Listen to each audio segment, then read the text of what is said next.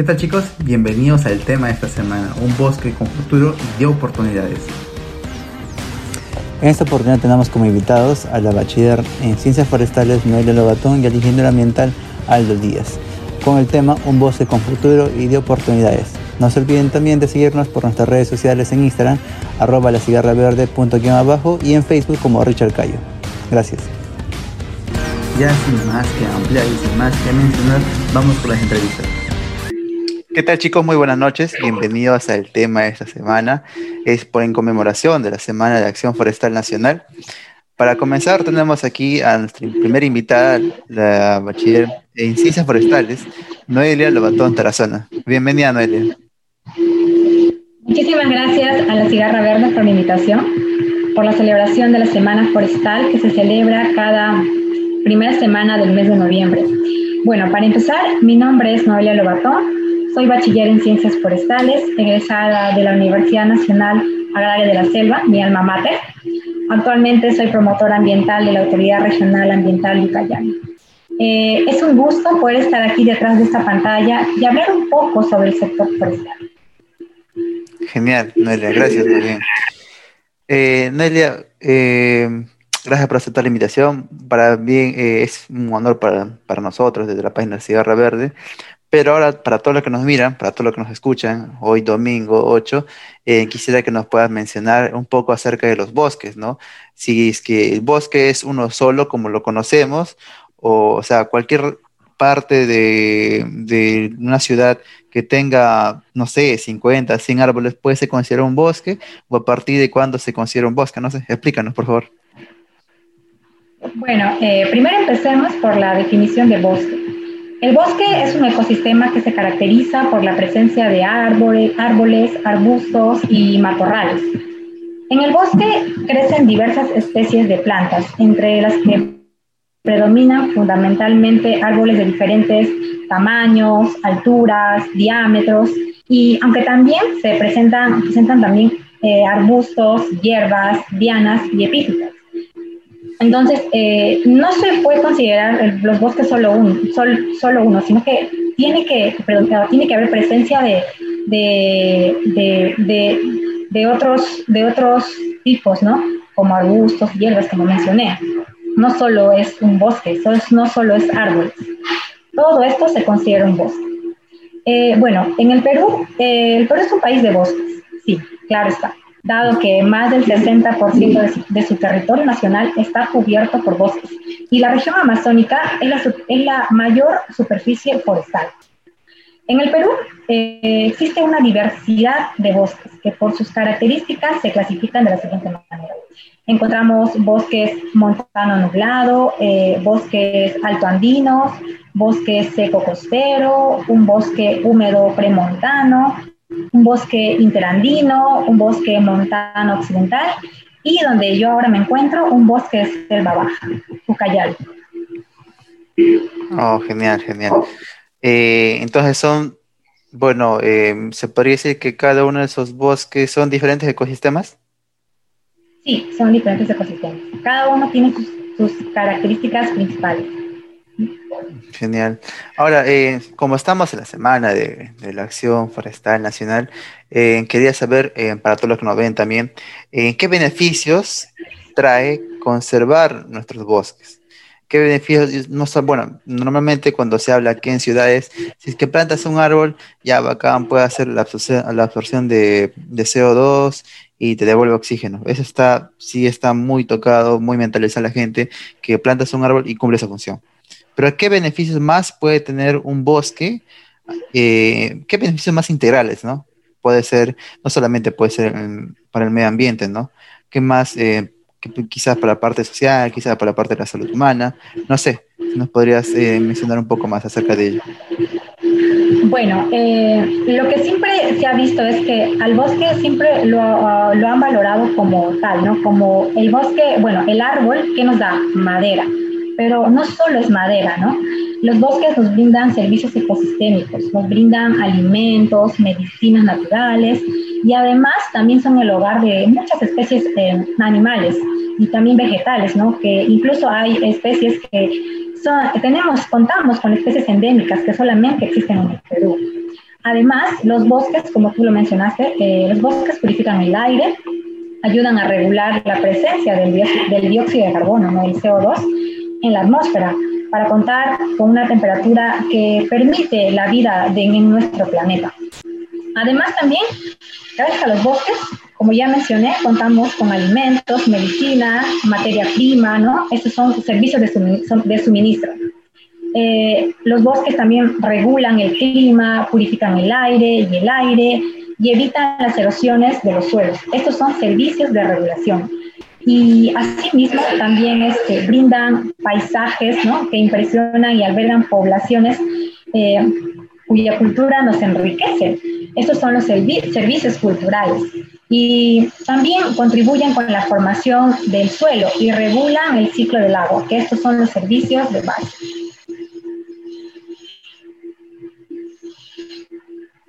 Interesante, o sea, sea eh, se podría ser dividido, o sea, son servicios, servicios ecosistémicos, ¿cierto? Ecosistémicos, exacto. Sí. Genial. Ya se pueden ser servicios de suministro, regulación, culturales, de base. A continuación, eh, te quería consultar en qué factores consideras que eh, son los más resaltantes para que se para que haya la deforestación en nuestra Amazonía? O sea, ¿cuáles son los que están arremetiendo con todo, se podría decir, para que millones y millones de hectáreas, bueno, miles de hectáreas, pero ya se van a convertir en millones también, de hectáreas se vean eh, taladas, ¿no? Bueno, en el Perú las principales causas de deforestación son la tala ilegal, la agricultura migratoria y la minería ilegal. Las cifras de deforestación no disminuyen. En el Perú no bajamos de 150 mil hectáreas al año, imagínate, 150 mil hectáreas al año. Pero la principal causa que vemos ahora es la agricultura de pequeña y, gran escala. En el Perú, eh, la deforestación se da por, pequeños, por pequeñas empresas, ¿no? Son muchos los que están deforestando, ¿no? Y también incluso hay algunas empresas más grandes como la de palma, la de palma aceitera y de cacao. Ellos lo que hacen es eh, cortar, talar y quemar. Y ahí también se generan focos de fuego. Eh, estos generando ¿no? los incendios forestales que también eh, causan, ¿no? degradan, degradan, degradan nuestros suelos. Eh, lo que hacen ellos es talar, lo dejan secar y en la temporada seca ellos le meten fuego para limpiar toda esa área y limpian toda esa área. Y, lo que yo pienso es que hay mucha debilidad en la vigilancia, ¿no? Hay mucha falta de, falta, nos falta como, falta, falta de gobernanza forestal. Sí, eso. Eh, te cuento, ¿no, Richard? Yo hace un par de semanas siempre estoy atenta, ¿no? A, los diversos, a los diversos eh, foros, conversatorios, entrevistas que se dan, ¿no? Y yo hace un par de semanas escuché una entrevista que le hicieron a Tatiana Espinosa, ella es de Arbio. Eh, ella hablaba sobre la deforestación en la Amazonía y ella menciona, ¿no? Que lo que está sucediendo ahora es debido a la variabilidad climática es que la temporada de sequía se está, se está volviendo más intensa, lo cual hace que los bosques estén más secos, ¿no? En términos generales, se podría decir que la Amazonía se está secando. Uno, por el cambio climático y dos, por la degradación y la deforestación. De esa forma, los bosques corren más riesgos de poder incendiarse, ¿no? No hay, no, no, hay, no hay una prevención, ¿no? Los incendios ahora se generan por acción humana, y yo pienso que siempre, siempre hay un, interés económico por medio, ¿no? De por medio. Eh, Noelia, quería hacerte una consulta. En sí, ¿se pueden eh, ocasionar, bueno, se realizan incendios forestales solamente por que los bosques estén secos y los rayos del sol? ¿Se pueden incendiar?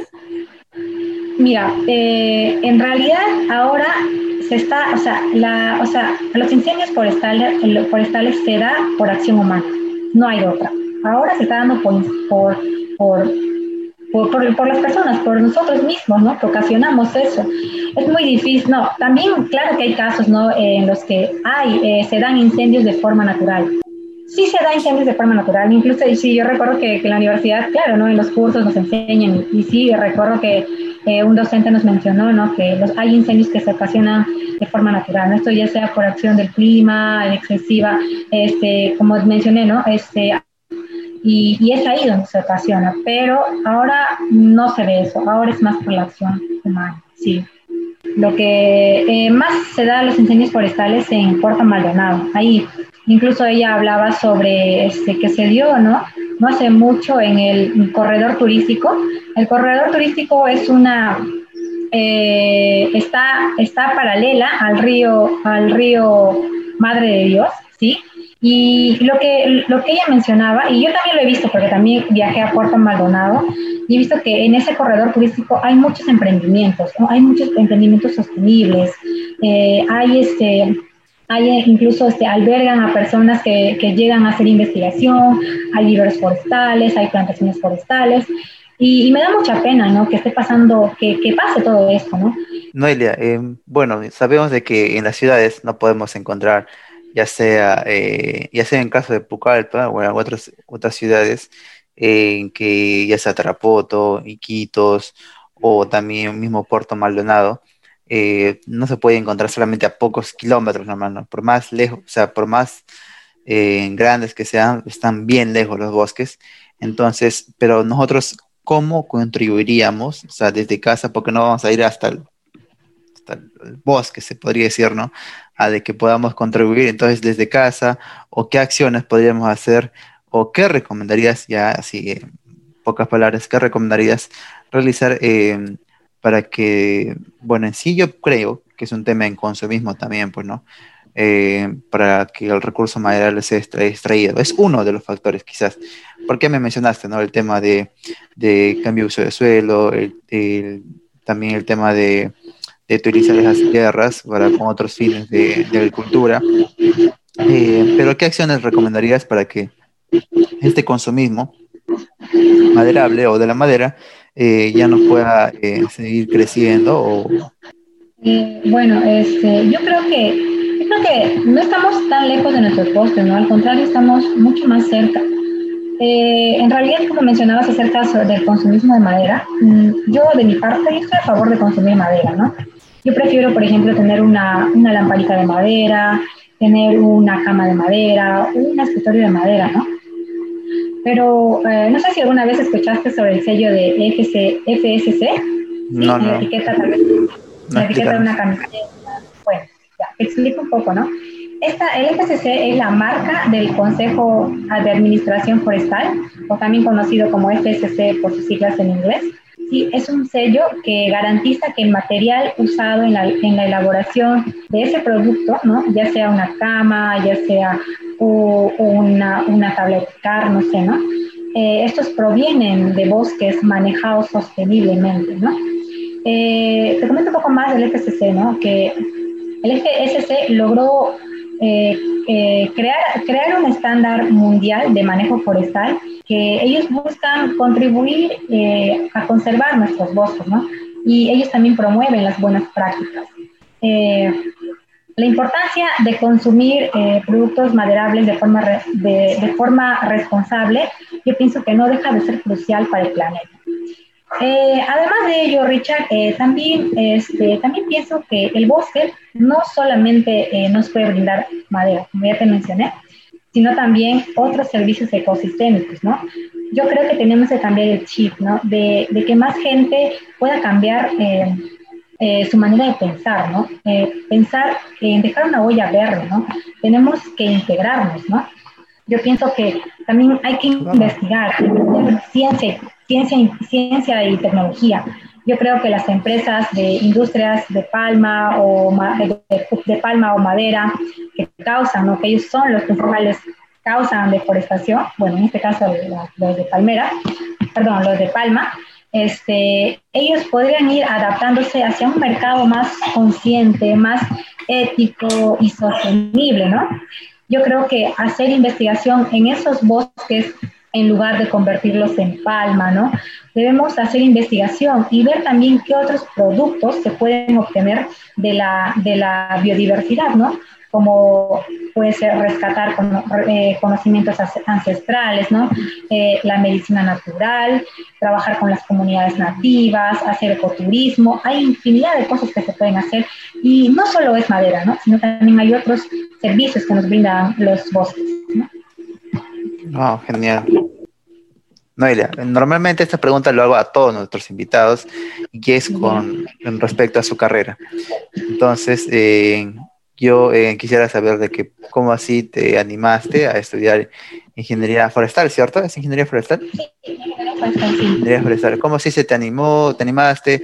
¿Quién te inspiró? Porque hay, hay ideas de otros profesionales anteriores a estas entrevistas donde son, fueron respuestas bien locas, se podría decir, pero interesantes también a la vez. Pero quisiera saber ahora de parte tuya. Bueno, pues te comento un poco, es una anécdota en realidad. Es que yo en el año 2007, ¿sí? 2007, sí, cuando estaba en primer año de secundaria, sí, recuerdo que yo viajé a Chile, ¿sí? Para un mundial de básquetbol, ¿sí?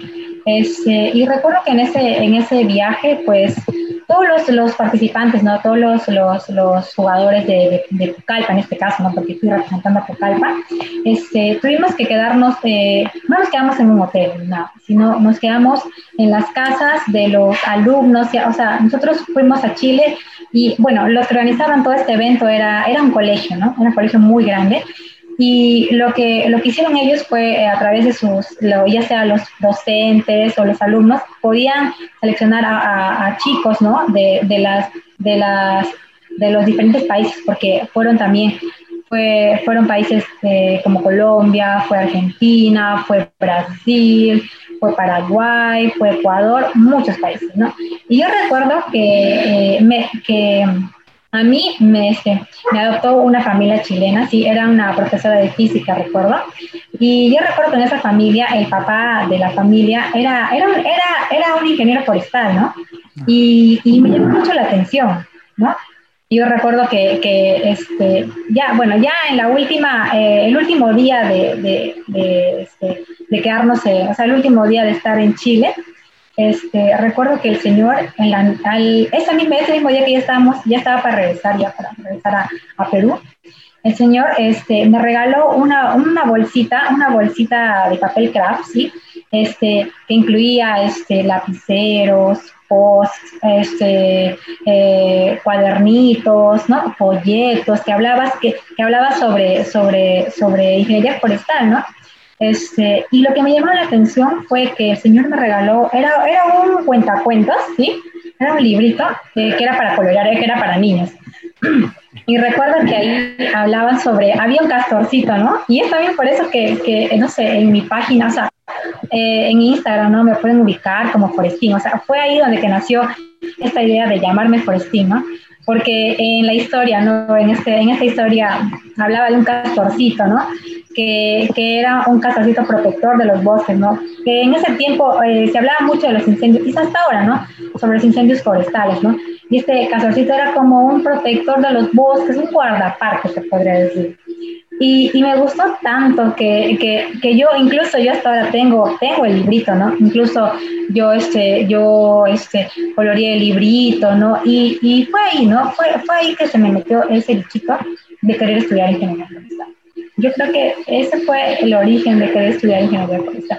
Y en realidad yo admiraba mucho al Señor porque eh, recuerdo que a veces en las noches, en las cenas o en los almuerzos nos hablaba un poco sobre, sobre su trabajo, sobre lo que estaba haciendo. Él trabajaba, recuerdo, en la Comisión Nacional Forestal de Chile, creo que es así, no, no, recuerdo muy bien el nombre. Y, y eso, esa, esa, esa fue, esa es, ese es el inicio de, de, de mi de mis ganas de querer estudiar forestal, ¿no? Eh, bien curiosa, bien curiosa, interesante y bien curioso, la verdad. Eh, sí, en serio, muy curioso. Gracias más bien por tu participación. Richard, Richard, quiero mencionar, quiero agregar algo más. Un punto importante yo quiero mencionar es que los bosques son patrimonio de toda la nación, ¿no? Así que nos debe interesar a todos lo que está pasando ahora con nuestros bosques. No, gracias. gracias más bien, Naila, por haber eh, aceptado nuestra invitación de parte de la Sierra Verde también. Eh, estaban muy gustosos. Ahora, chicos, todo lo que nos estoy viendo, no se muevan porque no termina en esta primera entrevista, sino vamos a pasar a la segunda entrevista que tenemos a continuación con el ingeniero Aldo Díaz. ¿Qué tal? Muy buenas noches. Continuando con la siguiente entrevista, tenemos a continuación al ingeniero Aldo Díaz. Él es representante y gerente general de DM Consultores y antes de pasar con, Aldo, eh, más bien muchas gracias por aceptar nuestra entrevista, Aldo. No, gracias a ti, muy bien, Richard, por la invitación. Aldo, eh, te comento, bueno, eh, la anterior entrevista, Noelia nos comentaba sobre algunas recomendaciones, ¿no? De que cómo no caer en el consumismo del recurso maderable. y en esta oportunidad quiero que tu persona nos comente un poco eh, porque internamente me has estado mencionando sobre el tema de DM Consultores, qué es lo que hace, ¿no? Eh, en el tema forestal. Pero quiero saber un poco más sobre ello y quisiera que nos comentes, por favor. Eh, bueno, principalmente yo soy... Disculpa, o antes, antes quisiera saber qué es DM Consultores, para los que no saben también. Disculpa. Justo te iba a comentar eso. bueno, primero, mi nombre es Aldo Díaz, soy ingeniero ambiental de profesión. Eh, soy gerente de la empresa Maderas Proyectos de Conducciones de IM, que es la razón social, y de IM Consultores como nombre comercial. Nosotros principalmente nos dedicamos a la asesoría del manejo sostenible del recurso forestal. Al mismo tiempo, nosotros transformamos el recurso forestal de manera, de manera sostenible en cada uno de los procesos que tenemos para la transformación de esta, de esta materia prima, ¿no? Mm, entiendo. O sea, pero solamente se dedican a la parte de extraer la madera o, o, a ver, explícame, porque me estabas comentando, creo, de que es en todos los procesos para una transformación de un mueble, podría ser el ejemplo, pero a ver, explícanos, por favor, Aldo. Ah, sí, sí te comentaba en privado. Eh, bueno, somos una de las empresas que al mismo tiempo de extraer la madera también la transformamos dentro de todo el proceso, de toda la trazabilidad que tenemos eh, en forma de la materia prima en sí y de los documentos, nosotros en cada una de estas etapas eh, tratamos de hacerlo de manera sostenible. ¿En qué sentido? Por ejemplo, bueno, primero para que se ubiquen a rasgos modos, la empresa es una de las empresas que extrae la madera y genera valor agregado, generando empleo y vende el producto final directamente al consumidor no como otras empresas que generalmente extraen la madera y luego este, simplemente la comercializan, nunca la transforman, no le dan el valor agregado. Entonces, esa es un poco la diferencia que tenemos nosotros como DM consultores. Hacemos todo ese trabajo y también damos asesorías. Hemos trabajado también en algún momento con comunidades nativas y a las comunidades nativas le hemos asesorado para que ellos mismos gestionen hay una comunidad nativa eh, cerca, bueno, dentro de Alto Amazonas, cerca de Yurimaguas, que se llama la Comunidad Nativa de Vista Alegre. Con ellos hemos trabajado hace varios años, eh, ahora ellos independientemente también manejan sosteniblemente su recurso forestal. Mm, entiendo, entiendo. O sea, desde la etapa en donde, bueno, me imagino que antes de que extraigan, eh, ustedes extraen de algo que han sembrado o, o tienen sus concesiones. también, bueno, vamos paso por paso, ¿no? Primera parte, las concesiones. Eh, ¿Las tienen ustedes o, solamente... Bueno, no sé tampoco cómo funciona el tema forestal por ese rubro, pero estamos por bueno, en, realidad el, tema, el tema es súper amplio. Hablando simplemente de, tipo de, este, de concesiones que hay, no solo hay este, las concesiones propiamente dicho, sino también hay plantaciones forestales o los títulos habilitantes, de los cuales se puede extraer la madera. Sí, es, madera que nosotros hemos sembrado. Principalmente, eh, bueno, principalmente nosotros trabajamos con nuestro registro de plantación forestal. Nosotros no contamos con concesión. Y bueno, nuestro registro de plantación forestal está para 32 hectáreas eh, dentro de la provincia de Alto Amazonas y dentro de esas 32 eh, hectáreas eh, están los plantones de capirona y bolaina, que son los que principalmente trabajamos, y de esas plantaciones son nosotros con los que, con la, es nuestra principal materia prima, y con eso es con la que trabajamos. Ahora, este, luego de eso también trabajamos justamente también con las comunidades nativas o con unos viveros para tener nuestras plantas, eh, nuestros viveros, nuestras propias plantas, nuestros semilleros, para poder así volver a reforestar los árboles ya, ya extraídos. Y es como así manejamos, ¿no? Es, es una forma cíclica de poder tenerlo. ¿Y cómo se demuestra esto? Anualmente en el mes de enero, nosotros damos un reporte a la autoridad forestal para demostrar que estamos haciendo este manejo. Mm, entendido, entendido. Eh, y eh, bueno, disculpa que te corte, y eso es principalmente por la parte de, bueno, de la extracción. Luego viene el transporte, viene el transporte y aparte de la extracción que se hace eh, in situ, que es el, área donde estamos extrayendo, esa es la transformación primaria. Y la transformación secundaria es cuando ya llega a la ciudad de Yurimaguas y, y primero lo ponemos en un almacén intermedio y después del almacén intermedio lo transportamos a nuestro taller donde le damos la transformación secundaria. ¿Cuál es la transformación secundaria? Ya la conversión al 100% de muebles. Entonces ahí es donde se le da el valor agregado, se genera, dentro del transcurso del transporte también se generan puestos de trabajo y dentro de nuestra fábrica también hay trabajadores con los que trabajamos constantemente para darle este valor agregado, ¿no? todo dentro de la transformación secundaria. Entonces trabajan desde, desde la extracción, trabajan con el personal que está local, siempre incluyendo el personal local, desde las comunidades nativas hasta los pobladores, me imagino, o vecinos que están de Yurimaguas, que trabajan contigo. Bien, excelente, sí, excelente. Eh, sí, eh, sí eh, bueno, en toda la cadena productiva se dan aproximadamente unos 30, 35 puestos de trabajo desde la extracción hasta la venta final, incluidos nuestros vendedores, nuestros contadores, administradores y demás, hasta el, este, los grupos que están en, campo extrayendo la madera. Entiendo. Eh, quiero que nos comentes un poco, porque me pareció muy interesante. No, bueno, para los que no saben, con Aldo ya me conozco hace tiempo ya. Él me comentaba de que está aplicando unas briquetas, ¿cierto? Eh, en la transformación secundaria. Coméntanos, ¿qué, qué, qué estás haciendo con esas briquetas? Ah, sí, eh, justo en el año, yo viví aproximadamente un año y medio en Yurimaguas. Eh, bueno, siempre voy y vengo por el tema de la empresa, pero estuve constantemente un año y medio por el año 2018. Y se me ocurrió crear una, una máquina hechiza, una rústica de creadora de briquetas. ¿Y cuál era el fin de estas briquetas? El fin, el fin, de estas briquetas era poder recuperar los residuos orgánicos generados en el proceso productivo y principalmente eh, en la transformación secundaria, por lo que estaban en un monte eh, quedaban ahí y los que están en transformación secundaria, nosotros sí las, las transformábamos y el proyecto era con las briquetas, juntábamos la viruta, eh, la serrín, junto con agua y algunos residuos de papel. Las mezclábamos, la dejábamos, la dejábamos reposar por una hora y luego las, las poníamos en las compactadoras de briquetas y bueno, salía un bloque de aproximadamente 4 pulgadas por 4 pulgadas o 10 centímetros por 10 centímetros y estas briquetas al momento de secar tenían muchos beneficios eh, a comparación de la quema directa de una madera, ¿no? que es lo que se hace. Eh, allá, por ejemplo, en Yurimaguas ha habido problemas también con el tema de la de, de, cortar un árbol seco, tenga el tamaño que tenga, o incluso no seco, para poder hacer leña y ese no es un manejo sostenible de, los árboles o de recursos forestal maderable.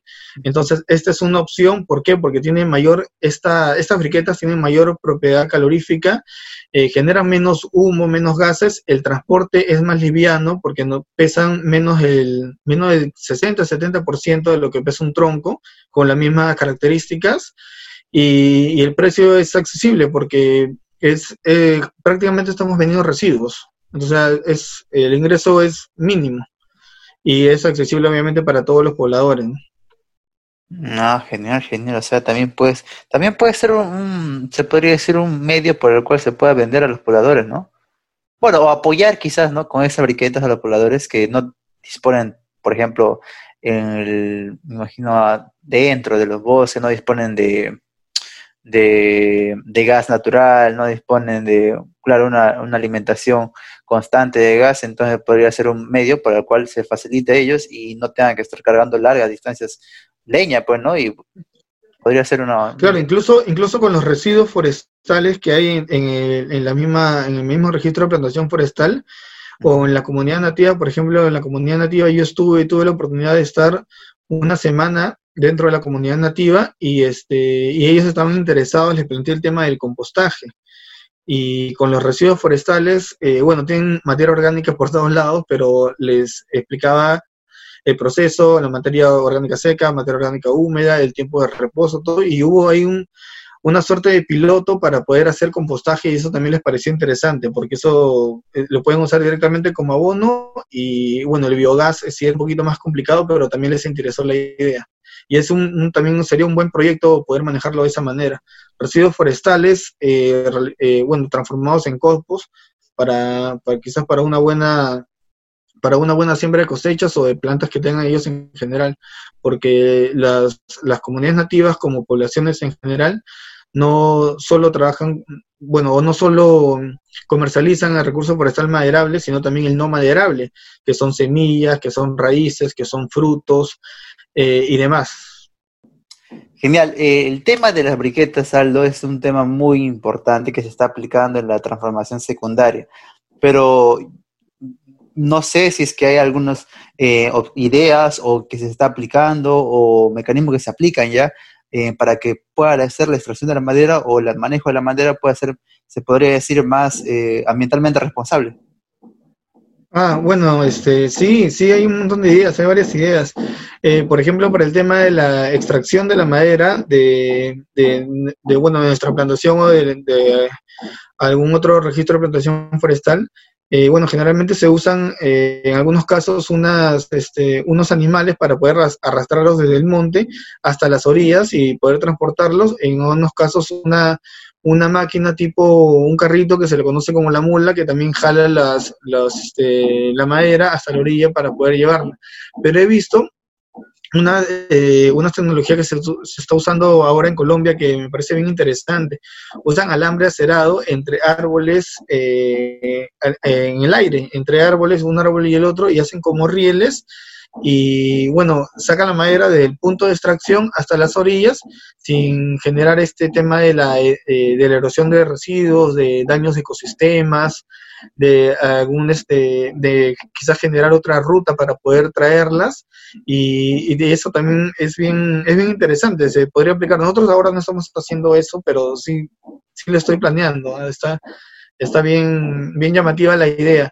Y por otro lado a comparación de otras eh, de otras personas que extraen la madera, nosotros no transportamos la madera, eh, transportamos eh, de manera fluvial en forma de, rolliza, que son los, los, cubos, o sea, los troncos en sí, nosotros las cortamos en forma de, en forma de cuadrilátero para que sea una, un transporte más eficiente, se lleve mayor cantidad de volumen de madera y no, no se genera quizás un viaje más o quizás hasta tres viajes para poder llevar el mismo volumen de madera y de esta forma también, eh, viéndolo del tema ambiental, se reduce las emisiones de CO2, en un viaje menos, se necesita quizás menos personal porque eso se puede estivar, eh, se acomoda mejor, ya no es tanto volumen en sí.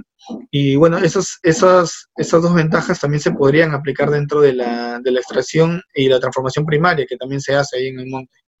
Wow, genial. Aldo, eh, ¿por qué deberíamos escoger DM Consultores? ¿Por qué crees tú?